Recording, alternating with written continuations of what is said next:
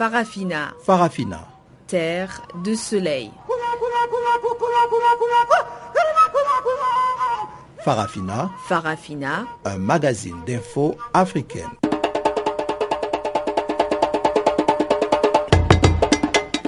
Présentation Pamela Kumba. Bonjour à tous et merci de nous rejoindre sur Channel Africa pour suivre Farafina. Charles Moyou est à la technique et voici les grandes lignes du jour. Le candidat à la présidentielle centrafricaine, Bida Kayak Bele, fait une lecture de la situation qui prévaut actuellement dans son pays. Et puis en Côte d'Ivoire, la coalition nationale pour le changement menace de boycotter la présidentielle à la veille du lancement de la campagne.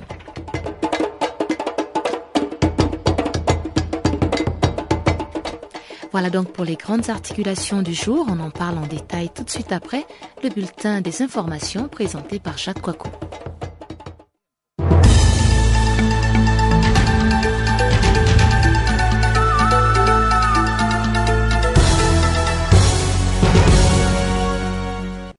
Bonjour, commençons par la Tunisie. Le député Rida Charfedine, victime d'une tentative d'assassinat.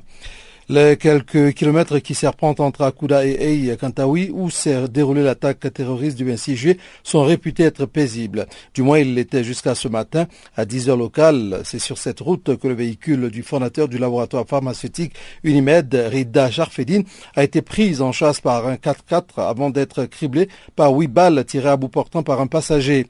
Cette tentative d'assassinat, selon le modus operandi de la mafia italienne, est une première en Tunisie et intervient dans un contexte politique trouble. Rida Charfedine, élu à l'Assemblée des représentants du peuple en abrogé ARP dans la circonscription de Sousse pour le parti Nida Tounes, est également, depuis 2012, le président du club d'étoiles sportives Bissal ESS, mais également l'un des actionnaires de la chaîne de télévision Etasia fondée par Moïse Ben Garbia. Ce journaliste avait secoué le pays le 4 octobre en révélant via une vidéo postée sur Internet que sa vie était menacée par des inconnus qu'il sommet de renoncer à attenter à sa personne, faute de quoi il révélerait, disait-il, les dessous des attentats du Bardo et d'El Kantaoui ainsi que ceux des assassinats des leaders politiques Chokri Belaïd et Mohamed Brahimi et des disparitions de figures de la société civile telles que Farouzi Ben Mrad et Tarek Al-Mekki. Guinée, la présidentielle pourra se tenir dimanche, affirme la CENI. La Commission électorale nationale indépendante en Guinée, la CENI donc, a assuré mercredi 7 octobre être en mesure de tenir la présidentielle à la date prévue, c'est-à-dire dimanche. L'opposition avait de son côté demandé un report, faisant état de dysfonctionnement et d'anomalies. Cette annonce coïncide avec l'entrée dans la dernière ligne droite de la campagne des principaux candidats qui s'apprêtent à regagner la capitale Conakry après avoir bouclé leur tournée de l'intérieur du pays. L'état des préparatifs du scrutin du 11 octobre est largement satisfait satisfaisant, a déclaré le porte-parole de la CENI, Amadou Salif Kébé, lors d'une conférence de presse à Conakry. Rien à notre niveau ne nous dit que nous ne pouvons pas aller aux élections le 11 octobre, a-t-il précisé.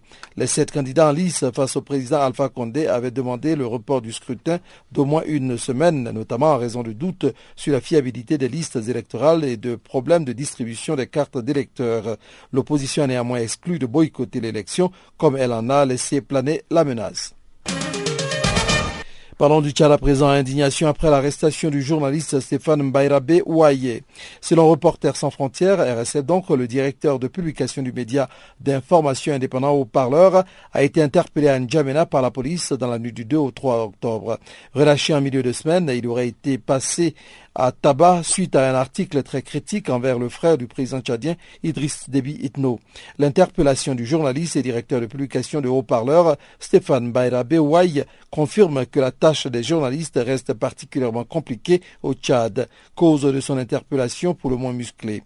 Le journaliste avait écrit un article critique consacré à Soleil Déby, directeur général de la douane et frère du président Idriss Déby Itno, rapporte RSF. Un papier accusant ce dernier d'être un voleur allégation qui pourrait tomber sous le coup de la loi sur la diffamation.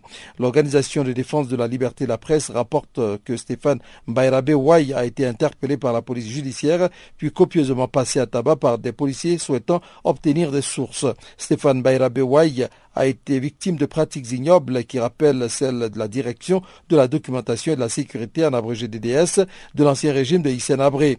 Si l'entourage de la présidence considère que le journaliste a tenu des propos diffamatoires, il doit s'en remettre à la justice, s'indigne RSF. RDC, le gouverneur du Nord Kivu accuse la MONUSCO d'avoir tué cinq civils. Le gouverneur de la province du Nord Kivu a affirmé jeudi que cinq civils avaient été tués dans une attaque héliportée menée lundi par les casques bleus contre les rebelles. Je viens de recevoir une délégation qui s'est rendue dans la région de l'attaque et elle confirme que la MONUSCO a pilonné un village composé essentiellement de civils et que l'attaque a fait à la date d'aujourd'hui cinq civils tués, a déclaré Julien Paloukou jeudi 8 octobre. Julien Paloukou a par ailleurs déclaré qu'il allait convoquer d'urgence une rencontre entre les autorités provinciales et la MONUSCO pour déterminer sur quelles informations les casques bleus se sont basés pour bombarder alors que les autorités n'avaient pas entendu parler d'exactions commises contre les civils dans cette zone. La MONUSCO avait annoncé mardi 6 octobre avoir mené la veille une opération offensive contre des rebelles près de Pinga dans le centre du Nord Kivu dans le cadre de son mandat de protection des civils contre le groupe NDC, entendez Ndumba Defense of Congo, qui a brûlé des villages dans la zone depuis plusieurs jours. Terminons par la Centrafrique, ouverture d'une enquête après les violences de septembre. Plusieurs officiers de l'armée et un leader de la société civile sont suspectés d'atteinte à la sûreté intérieure de l'État et incitation à la guerre civile, a annoncé mercredi soir le ministre de la Justice. La flambée de violence qui a embrasé Mangui fin septembre a fait 61 morts et 300 blessés selon le dernier bilan du gouvernement. Ces violences avaient éclaté le 26 septembre après l'assassinat d'un conducteur de mototaxi musulman et s'étaient propagées dans plusieurs quartiers de la capitale avant que les forces internationales, casques bleus et soldats français de Sangaris, ne parviennent à rétablir le calme. Selon le ministre de la Justice Aristide Sokambi, des officiers de l'armée comme le capitaine Eugène Ngaï Sossé, le lieutenant Olivier Koudémon, alias Banguma, le nommé Mokom et autres, recherchés par la justice centrafricaine pour divers crimes commis dans notre pays, se sont impliqués ouvertement dans tous les différents mouvements pour attenter à l'ordre euh. Ces officiers faisaient partie de la garde rapprochée de l'ex-président François Bozizé. Dans une déclaration à la radio d'État, il a précisé que les responsables politiques se sont réunis pour réclamer une troisième transition afin de retarder le processus électoral prévu début octobre et soutenir publiquement ces violences.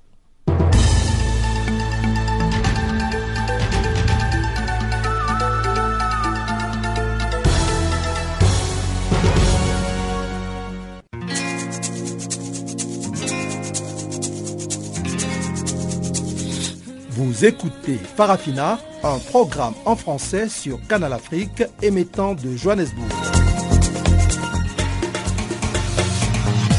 Pour vos réactions à nos émissions, écrivez-nous soit à l'adresse électronique suivante farafina.channelafrica en un seul ou envoyez-nous un SMS au numéro qui suit 00 27 833 81 56 59.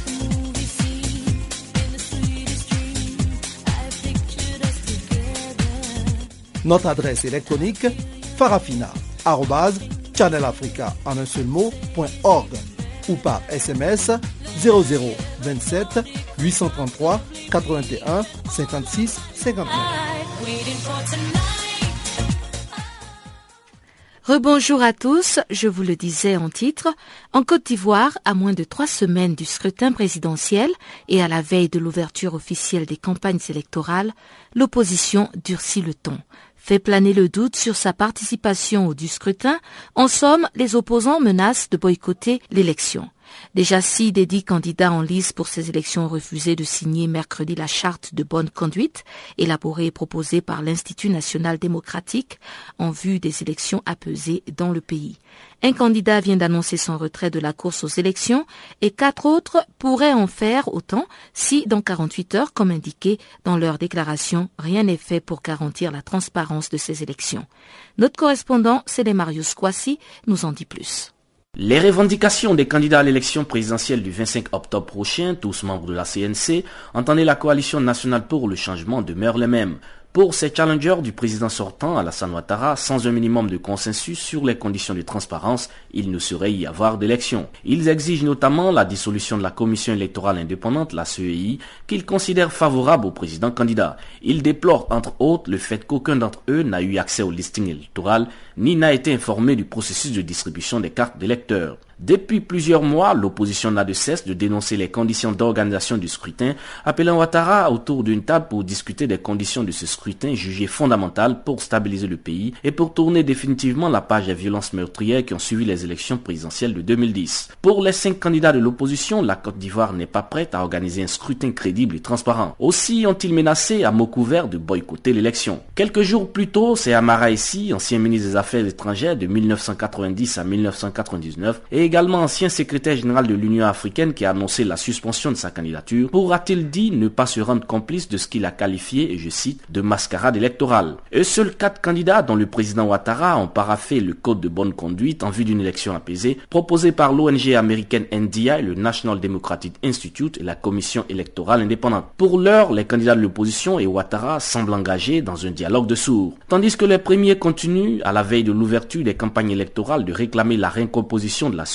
et appelle à un grand changement de sa méthode de travail. Le second, lui, peaufine sa stratégie de campagne électorale. À la tête d'une coalition comprenant son parti, le Rassemblement des Républicains, le RDR, mais aussi le Parti démocratique du Côte d'Ivoire, le PDCI de son allié politique, l'ex-président Henri Conan Bédier, Alassane Ouattara a annoncé qu'il débutera sa campagne vendredi à Amsokro, la capitale politique du pays, une ville du centre. De son côté, la commission électorale indépendante a fait sa toilette des beaux jours et ne manque aucune occasion pour communiquer sur ses activités. Elle vient d'acquérir de divers partenaires 20 000 urnes, 9 444 scellés d'urnes, 25 000 isoloirs et 530 téléphones et fax et 163 scanners pour l'équipement des commissions électorales locales en vue de la tenue du scrutin présidentiel. Youssouf Bakayoko, le président de cette institution en charge de l'organisation des élections, rassure qu'elle est désormais équipée et aussi intègre pour conduire des élections transparentes. Selon un récent communiqué de l'institution, c'est un dispositif d'authentification biométrique de chaque électeur qui sera déployé pour le scrutin dont les résultats seront collectés et transmis par voie électronique au bureau de vote à la commission électorale à Abidjan, la capitale économique, afin de parer ainsi aux critiques de bourrage d'urnes et de fraude. Environ 34 000 soldats, dont 6 000 casques bleus, assureront la sécurité du scrutin, auxquels sont appelés environ 6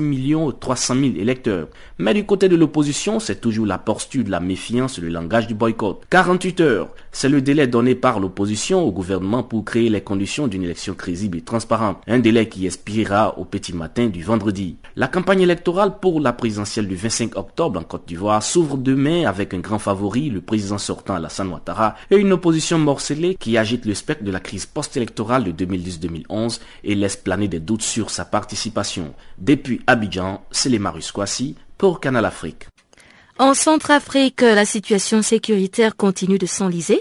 Les dernières violences intercommunautaires qui ont fait une soixantaine de morts, 300 blessés et des centaines de déplacés étaient une opportunité pour Pascal Koyakbele Bida de réagir. Suivez donc la critique du candidat à la présidentielle centrafricaine, Pascal Koyakbele Bida.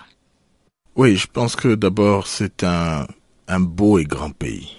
La Centrafrique est un petit paradis et qui malheureusement euh, fait l'objet de certaines convoitises et c'est ce qui génère en fait réellement ces crises. Euh, animé par un peuple formidable, euh, tout aussi formidable que d'autres peuples africains. Et je pense que c'est cet amour et cette passion pour mon pays et pour mon peuple qui m'a déterminé à, m'engager pour changer les conditions de vie de ce peuple qui a tant souffert et qui souffre tant euh, sur ces terres paradisiaques de Centrafrique. Et quelle lecture faites-vous des derniers euh, développements, disons des dernières violences qui ont émaillé dans, dans votre pays? Il y a quand même eu au moins une soixantaine de morts, 300 hmm. blessés, on parle encore des réfugiés. En fait, je pense qu'il est important de pouvoir réellement bien appréhender le fond du problème et le nœud, voire je dirais même le cœur du problème. Le cœur du problème en Centrafrique, c'est la France. On a un pays qui est la France, qui a occupé la Centrafrique pendant un certain nombre d'années, qui a pillé, violé, tué depuis l'époque coloniale. Ça fait plus de 100 ans que ça se dure. Ça fait exactement 126 ans que ça dure. Et qui euh, s'évertue à diviser pour mieux régner et exploiter nos ressources. C'est un pays extrêmement riche. C'est un des pays les plus riches d'Afrique. C'est un très beau pays. Et je pense que c'est la raison pour laquelle on fait l'objet d'une telle convoitise provenant de la France, mais dans une logique néocoloniale. Ils veulent tout exploiter, euh, ne considérant pas la détresse de la population, mais plutôt en exploitant même la population et toutes ses ressources. Et aujourd'hui, si nous engageons en politique, c'est pour que ça cesse. C'est pour mettre un terme à la souffrance du peuple euh, de Centrafrique qui a tant souffert sous le joug du néocol de la d'abord de la colonisation et du système néocolonial. Et maintenant, pour pouvoir, pour que ce peuple puisse être heureux chez lui. C'est pour ça que nous, nous initions, en fait, une révolution du bonheur qu'on appelle révolution type Bomengo en Sango, qui veut dire la révolution du bonheur pour le bonheur des populations. Nos enfants ne peuvent pas aller à l'école parce qu'il n'y a pas d'école. Il n'y a pas d'infrastructure décente pour que nos enfants puissent étudier, puissent s'épanouir et se réaliser demain. Il n'y a pas d'hôpitaux pour que nos femmes puissent accoucher, pour qu'on puisse soigner nos enfants et nous-mêmes. Il n'y a pas d'eau potable, il n'y a pas d'électricité. Euh, en, ville, les jeunes n'ont pas, n'ont pas, n'ont pas de travail. Donc, il y a toute une série de problèmes alors qu'on a tout pour être heureux dans ce pays. Énormément de ressources, de terres arables à cultiver. Donc, on a vraiment, il y a de quoi offrir du travail à tous et voire même à l'Afrique. Et nous avons assez de ressources que l'on peut mettre en valeur et exploiter pour satisfaire les besoins et le bonheur des populations et de l'Afrique. Mais pensez-vous que ces populations sont prêtes à cette, pour cette révolution dont vous parlez quand on voit aujourd'hui que ce sont ces mêmes populations, ce sont les, les Centrafricains qui s'affrontent entre eux? Non, alors justement, euh, c'est pour ça que je disais qu'il faut qu'on appréhende bien le fond du problème. Il y a je cite nommément la France qui s'évertue à nous diviser. Je reviens, revenons par exemple, juste à titre d'exemple, à ce qui s'est passé dernièrement. Depuis un certain temps, on provoquait des situations de crise. Les populations chrétiennes et musulmanes qui n'ont jamais eu de problème entre elles. Il y avait, créé des problèmes entre les ethnies. Après avoir créé des problèmes entre toutes les ethnies, maintenant, ils ont maintenant tenté de, de créer des problèmes entre les communautés religieuses, qui n'avaient pas du tout de problème entre elles auparavant. Et en faisant quoi? En divisant la population sous des petites considérations. Je vous donne un petit exemple ce qui s'est passé dernièrement. Les militaires français ont pris un corps, on ne sait où, et l'ont déposé dans un quartier entre guillemets dit chrétien. Donc ça s'est fait un samedi matin euh, très tôt, et maintenant à la levée du jour, la population chrétienne de constater justement ce corps qui gisait dans le quartier chrétien. Je dirais 15 minutes après, les mêmes militaires français sont revenus récupérer le corps et l'ont déposé à la mosquée de Bangui pour susciter en disant justement que ce dernier avait été lâchement assassiné par les chrétiens. Tout ceci pour contraindre cela à réagir. Grâce à l'intervention de l'imam, ceux-là n'ont pas réellement réagi. Mais on s'est rendu compte qu'il y avait des gens qui n'étaient pas de, de la ville de Bangui, qui venaient d'ailleurs, des musulmans soi-disant qui venaient d'ailleurs, entre guillemets, dont certains parlaient anglais. On s'est rendu compte par la suite que c'était des, des, des, des, Soudanais qui avaient été amenés par les troupes françaises il y avait une semaine de cela, mais il y avait des imams déjà qui en avaient parlé.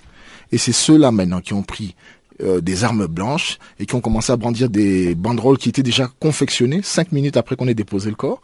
Et c'est eux qui se sont livrés au massacre et qui ont massacré ces 78 personnes en moins de 24 heures.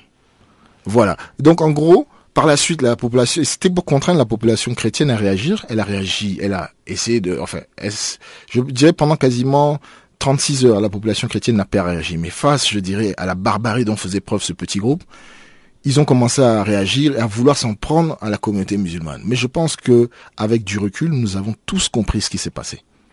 Tous compris ce qui s'est passé. On s'est retrouvés entre musulmans et chrétiens pour comprendre justement qu'on avait, on avait tenté de nous manipuler pour pouvoir entretenir et maintenir une crise. Pourquoi? Bon, ça c'est un autre débat. Pascal Koyakbele Bida, candidat à la présidentielle centrafricaine.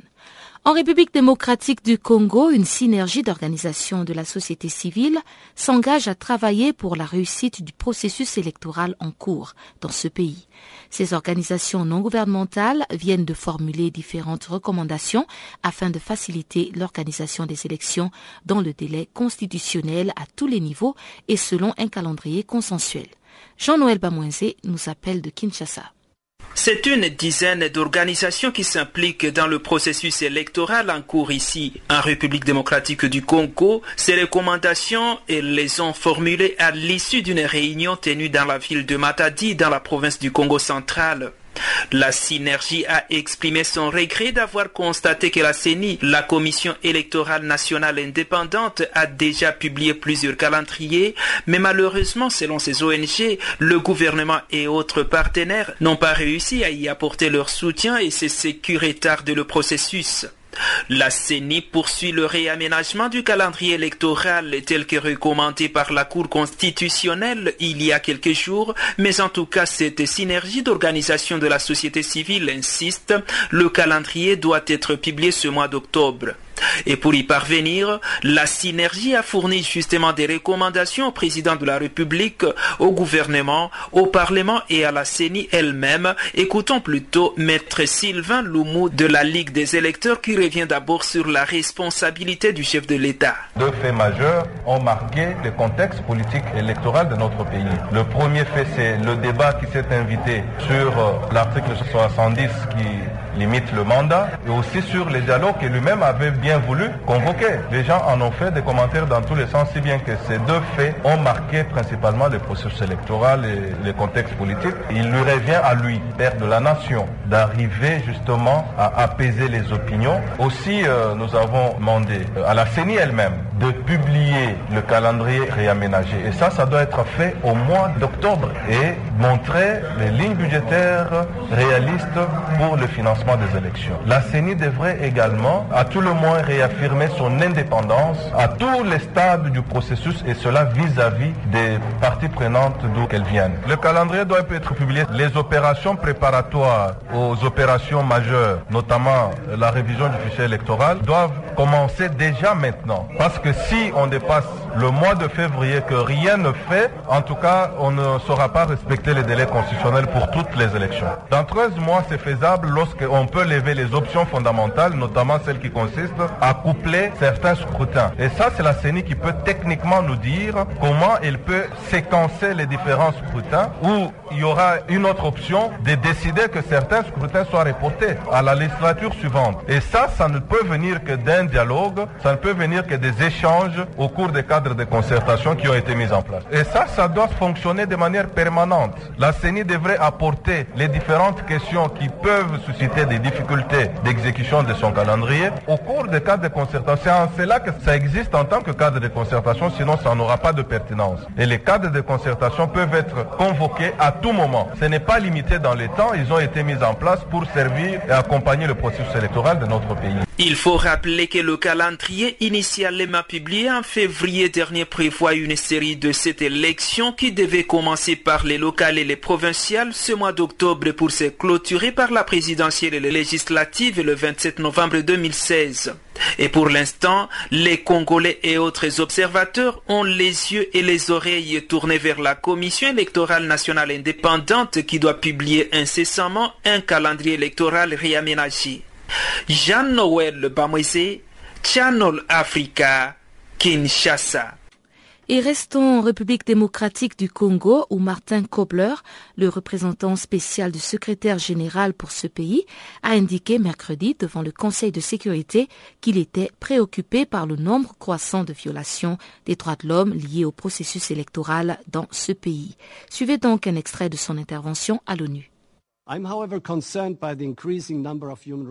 Je suis préoccupé par le nombre croissant de violations des droits de l'homme liées au processus électoral. La réduction de l'espace politique à l'approche des élections ne fera que mettre à mal la crédibilité du processus électoral.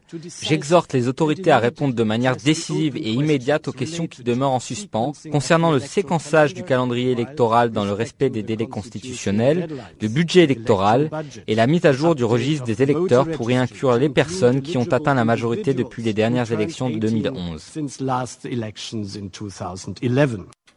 Voilà, c'était donc euh, Martin Kobler, représentant spécial du secrétaire général pour la République démocratique du Congo. À noter que des élections présidentielles sont prévues donc en novembre 2016 dans ce pays.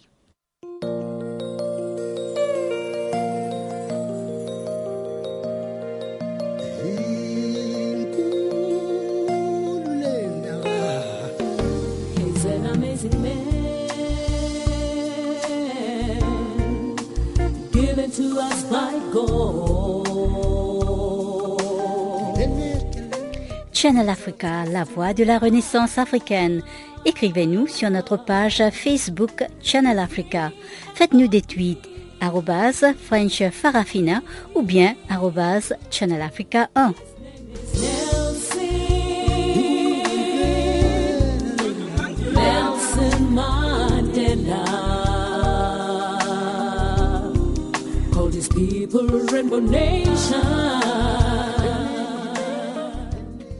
À Madagascar, le Premier ministre Jean Ravelo Narivo entend mener la grande île au développement.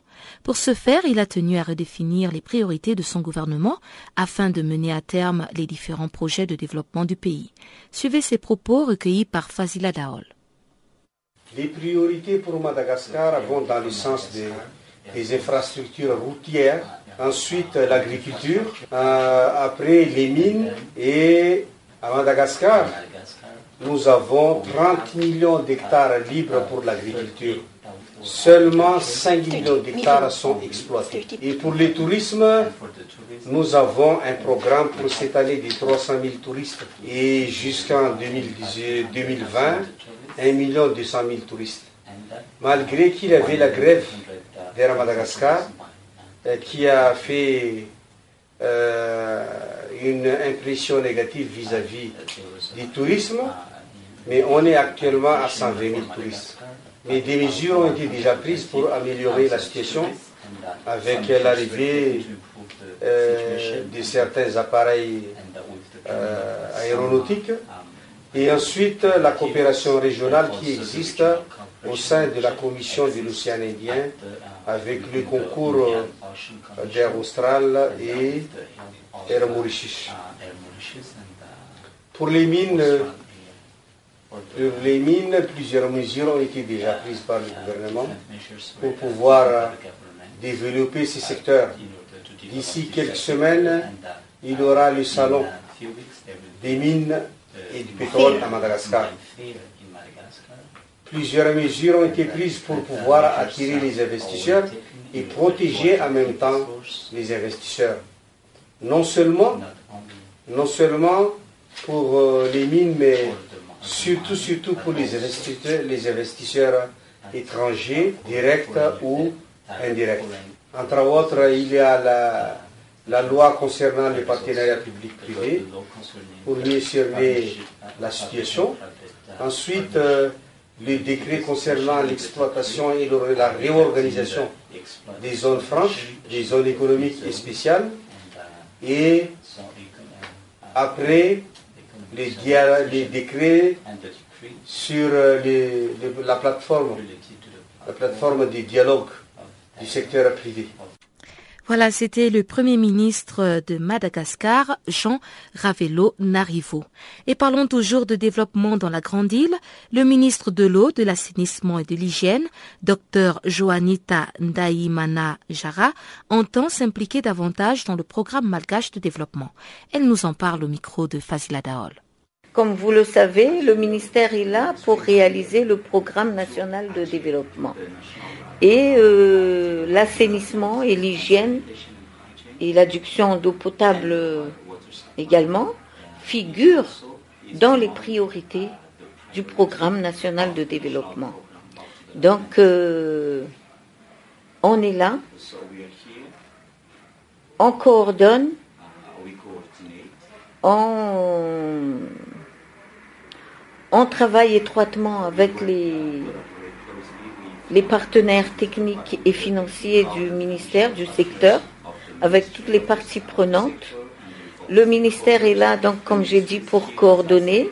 Et on a également euh, une participation qui est la sensibilisation, parce que euh, depuis six mois, le gouvernement, l'État malgache a démontré sa volonté politique d'aller de l'avant dans ce cadre d'assainissement et d'hygiène, ce qui a entraîné le changement de la dénomination du ministère, qui était avant ministère de l'eau, et maintenant nous avons mis ministère de l'eau, de l'assainissement et de l'hygiène.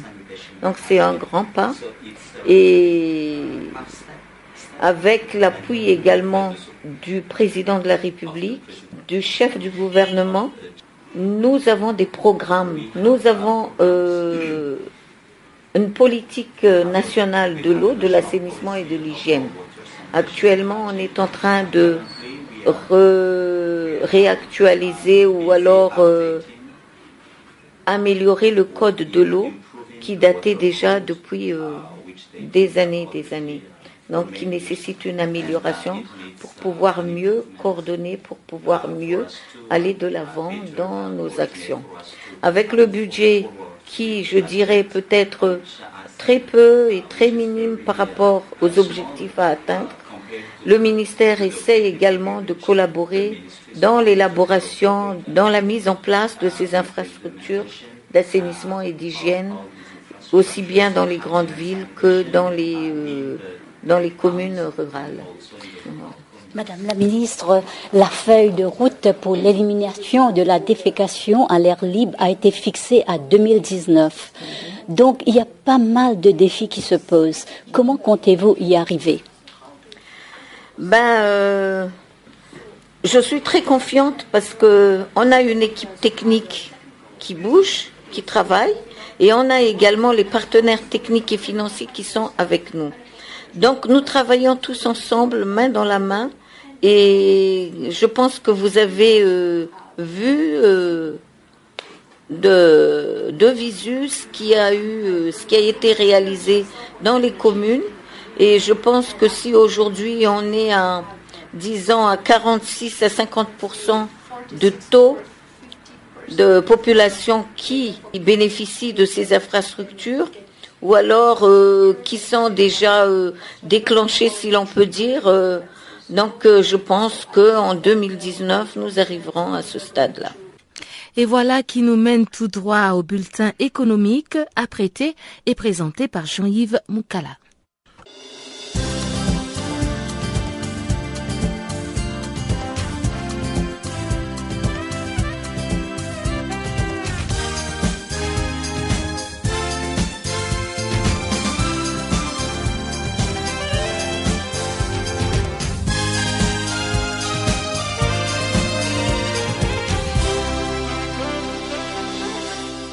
Le Ghana émet un eurobond d'un milliard de dollars plus cher que prévu. Le Ghana a émis un eurobond d'un milliard de dollars mercredi à taux de 10,75% et pour une maturité de 15 ans en devenant le premier pays d'Afrique subsaharienne en dehors de l'Afrique du Sud à émettre des obligations internationales. Pourtant, une telle maturité a annoncé le ministre ghanéen des Finances Seb dans un communiqué repris par l'agence Reuters.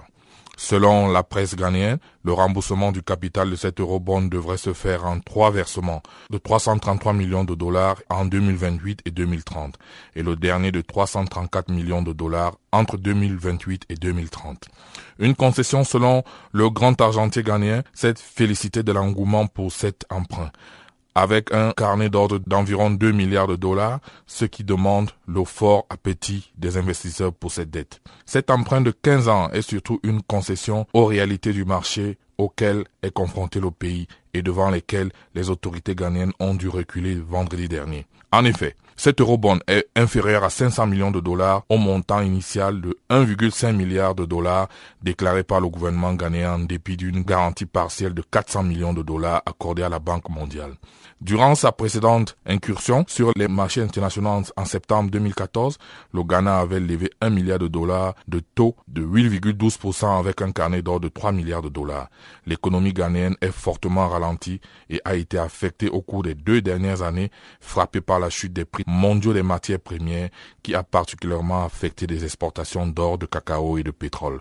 Le pays a conclu un, programme d'aide de près d'un milliard de dollars avec le Fonds monétaire international afin de rétablir l'équilibre de son économie qui souffre d'une inflation à deux chiffres et d'un taux d'endettement supérieur à 70% du PIB.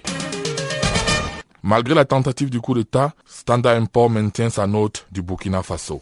En déviation du calendrier Standard Bank, Import vient de publier un rapport sur la note souveraine du Burkina Faso. Selon l'agence américaine, la récente tentative du coup d'État n'a pas eu effet notable sur les perspectives du pays. Nous pensons que la récente agitation n'a pas eu de répercussions substantielles sur la capacité du Burkina Faso à rembourser sa dette. C'est le verdict de l'agence de notation Standard Import au sujet du push manqué de septembre. Dans un rapport publié en français ce mercredi, Standard Import maintient donc les notes du double B et de long et court terme en devise et en monnaie locale du pays avec une perspective stable. Le nouveau rapport de Standard Poor's est publié en déviation du calendrier prévu par l'agence américaine. Dans sa nouvelle étude publiée en raison des événements politiques imprévus, Standard Poor's tient compte des perturbations sur les recettes budgétaires, avec des pertes estimées à plus de 30 millions de francs CFA, soit 47 millions d'euros selon le gouvernement. Nous nous attendons à ce que ces recettes budgétaires soient inférieures en raison de la crise, explique Standard Poor's. Nous ne nous attendons pas à un dérapage fiscal majeur, étant donné que le gouvernement a remporté d'importantes dépenses d'investissement. L'agence américaine estime que le scénario le plus probable est celui d'une sortie de crise, avec des élections organisées cette année ou début 2016. Selon les dernières estimations de Standard Poor's, l'économie burkinabé devrait croître de 4% cette année contre 4,5% en 2014. L'agence table sur un déficit de 21,5% et de 4% du, du, produit intérieur brut 2015 et 2016, respectivement, tandis que l'endettement du pays devrait rester relativement stable de 29,6% et de 31,3%, le PIB en 2016 est en hausse. L'agence rappelle qu'elle pourra toutefois abaisser les notes des pays si la gestion de la ressource des craintes liées à la situation politique ou si les déficits budgétaires et courants s'élèvent nettement supérieurs à nos anticipations. L'Algérie veut rééquilibrer ses relations économiques avec l'Union européenne. L'Algérie estime nécessaire de réévaluer des relations économiques et commerciales avec l'Union européenne, misant sur davantage d'investissements de l'Union européenne selon un communiqué publié à l'issue du Conseil des ministres. L'économie algérienne qui tire du pétrole plus de 95% de ses recettes et 60% de son budget a énormément souffert de la baisse des prix d'hydrocarbures. Le Conseil des ministres présidé par le président Abdelaziz Bouteflika a précisé que la chute de près de la moitié des recettes extérieures du pays du fait de la crise des marchés pétroliers rend davantage nécessaire l'évaluation du volet économique diffusé par l'agence APS.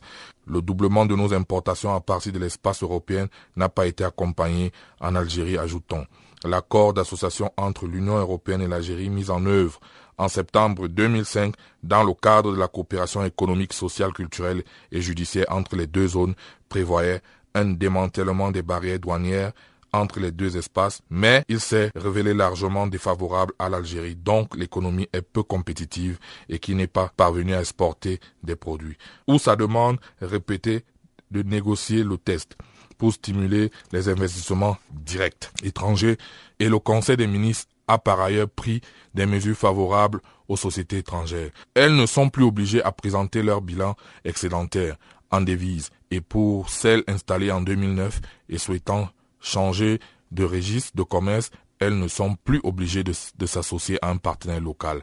Lors de sa venue à Alger en septembre, la haute représentante de l'Union européenne pour, pour les affaires étrangères, Frédérica Mongori, a pris note des réclamations algériennes. Une récente étude réalisée par l'Agence nationale de la promotion du commerce extérieur montre que la balance commerciale algérienne et l'Union européenne est largement déficitaire.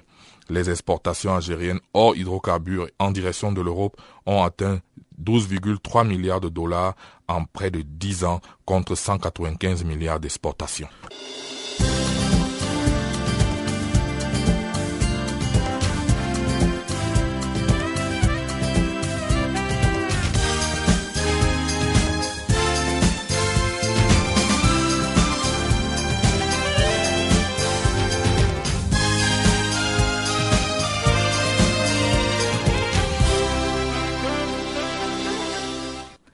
Comment améliorer la gestion des mines en Afrique afin qu'elles profitent aux populations? C'est la question à laquelle répond Kassoum Koulibaly. Le directeur de l'Alliance minière africaine nous parle de recherche et de l'implication officielle des artisans miniers qui contribuent largement à l'exploitation des mines en Afrique. On a notre institut interne qui fait de la recherche. Nous travaillons avec l'Université de, de Johannesburg, qui est notre partenaire stratégique en matière de recherche. Et donc, nous collectons toutes les informations possibles qui nous permettent donc de pouvoir conseiller nos États. Parce que c'est ça qui est important aujourd'hui. Les conseiller, renforcer leurs capacités, permettre que au niveau local, on puisse avoir désormais les capacités pour nous prendre en charge et ne pas dépendre de l'assistance technique internationale de manière indéfinie. Mais est-ce que les États seront prêts à accepter euh, l'assistance technique africaine quand on a toujours cette impression que l'Occident est toujours mieux vu en Afrique que les, propres fils euh, du terroir? Alors, aujourd'hui, l'Afrique est divisée en six zones géographiques. Il y a cinq zones qui sont sur le continent et il y a la sixième zone, c'est la diaspora. Aujourd'hui, tous les meilleurs juristes que vous pouvez avoir dans le monde, que ce soit des, Américains. Vous pouvez avoir aussi des Africains dans le même cabinet qui sont juristes dans le, dans le monde. Les meilleurs ingénieurs que vous pouvez avoir d'autres continents, vous pouvez en avoir en Afrique, parmi la diaspora africaine. Les meilleurs professeurs, les meilleurs enseignants. Dans toutes les disciplines possibles, aujourd'hui, on peut dire que l'Afrique regorge parce que nous sommes en train de travailler sur un roster. Un roster, c'est une base de données d'Africains au niveau mondial qui peuvent intervenir dans ce secteur. Et que si nous sollicitons une expertise, qu'on puisse dire l'Afrique peut aider l'Afrique par les Africains eux-mêmes, pour l'Afrique elle-même. Donc, ce travail, il faut que nous arrivions aussi à faire comprendre à nos chefs d'État, à nos gouvernements, que cela est possible. C'est très bien possible. On dit que moi, moi je suis un francophone, mais je travaille avec les anglophones je dirige une, institution qui est dans un pays anglophone. Ça veut dire que on est capable de trouver toutes les ressources capables, humaines africaines pour pouvoir résoudre nos problèmes en Afrique. C'est vrai que c'est la mondialisation aussi. Nous ne travaillons pas en autarcie. On reste aussi ouvert aux autres. On peut toujours collaborer, mais sachant que nous sommes capables de pouvoir relever ces défis. Est-ce que justement votre alliance, l'alliance minière, mhm. va aussi regarder ces manœuvres des mines qui euh, récoltent beaucoup d'argent parfois et qui n'en récoltent pas, mais qui sont actifs dans ce secteur, mais on ne sait pas exactement quelle est la valeur en fait de leur travail. Absolument, c'est un point très important. La question que vous abordez, c'est la question des capacités des ressources humaines pour pouvoir euh, maîtriser cette industrie. Euh, je vais vous donner quelques exemples très simples. Et je reviendrai à la question de l'artisanat minier et des mines à petite échelle. Voilà, je pense que c'est ça. voilà le but de, de, votre question. Alors, la question des ressources humaines. Je vous donne le cas de la Mauritanie. Il y a une mine de fer, Mauritanie.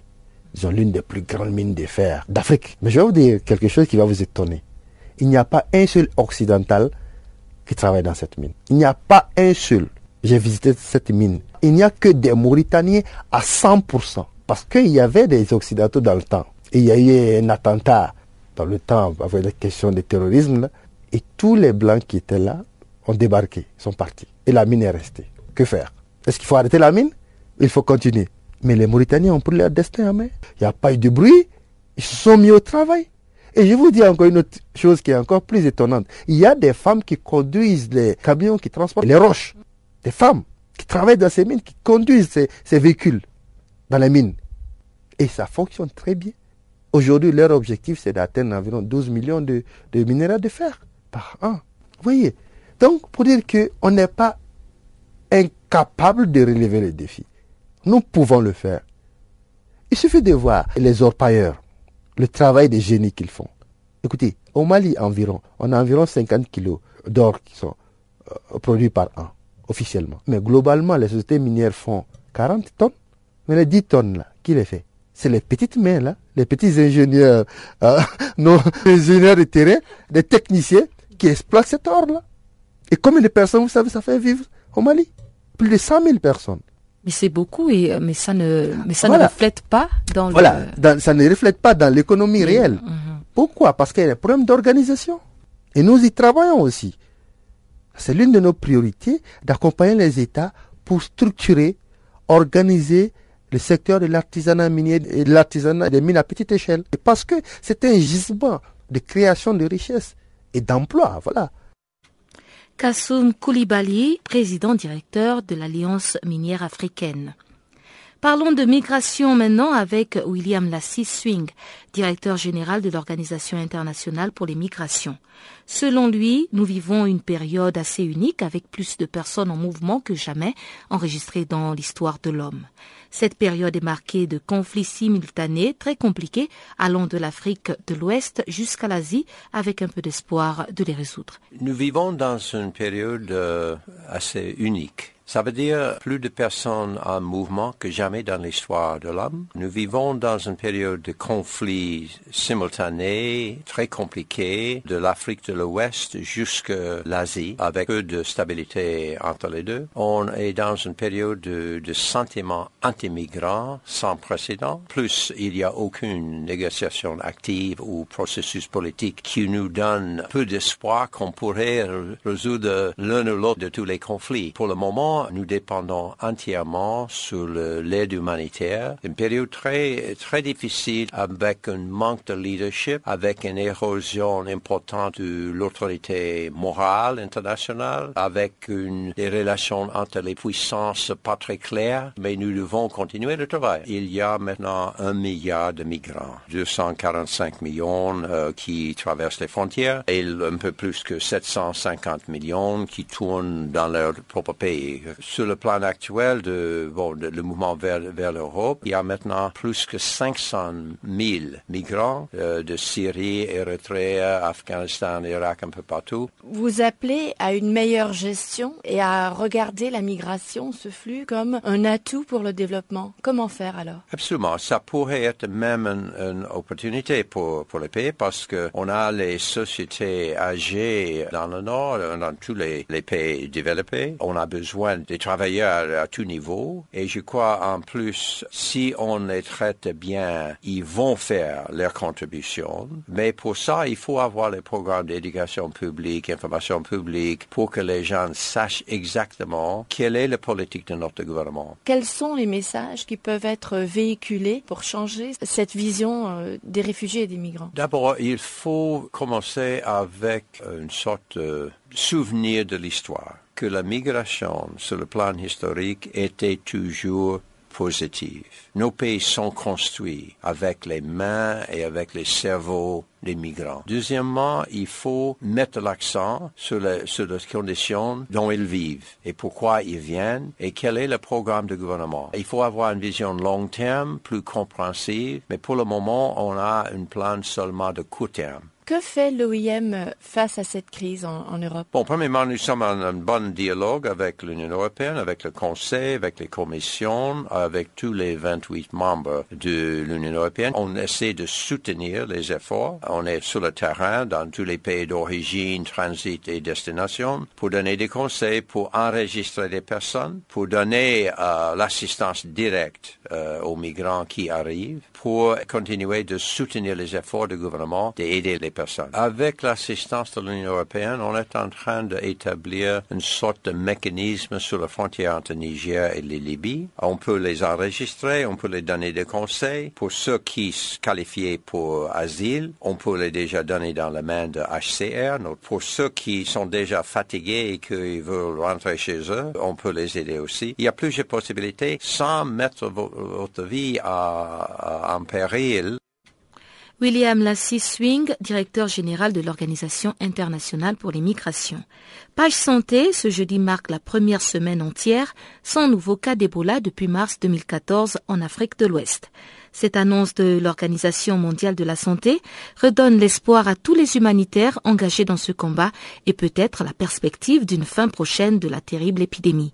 Reportage d'Alpha Diallo de la Radio des Nations Unies. C'est une petite lumière au bout du tunnel. La fin de l'épidémie d'Ebola paraît plus proche que jamais. Pour la première fois depuis mars 2014, aucun nouveau cas du virus Ebola n'a été détecté au Libéria, en Sierra Leone et en Guinée durant la semaine se terminant le 4 octobre. Pour l'Organisation mondiale de la santé, l'objectif est désormais de mettre fin à la transmission de la maladie et parvenir à zéro cas. À cet égard, l'OMS rappelle que le Libéria a été déclaré libre de contagion, mais l'OMS reste prudente si la Sierra Leone a comptabilisé ces derniers cas connus le 28 septembre.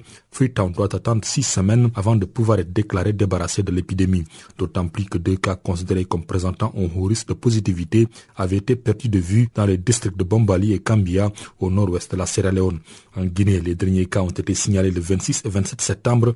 Toutefois, plus de 500 personnes sont toujours suivies et l'OMS a fait état d'un risque considérable d'une propagation plus large en raison de cas potentiels associés à une chaîne unique de transmission partie de Ratoma, un quartier de la capitale Conakry. 290 autres cas ont été identifiés mais n'ont pas pu être suivis dans les 42 jours passés. Alpha Diallo Genève. Et voilà qui nous mène tout droit au bulletin des sports, apprêté et présenté par Ngoï Kabila.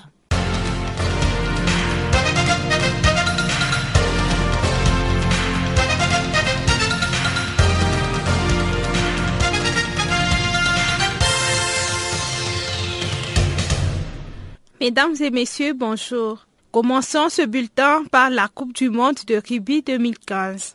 L'Afrique du Sud a obtenu une victoire remarquable ce mercredi face aux États-Unis. Le match s'est achevé sur un score de 64 buts contre 0 en faveur de l'Afrique du Sud.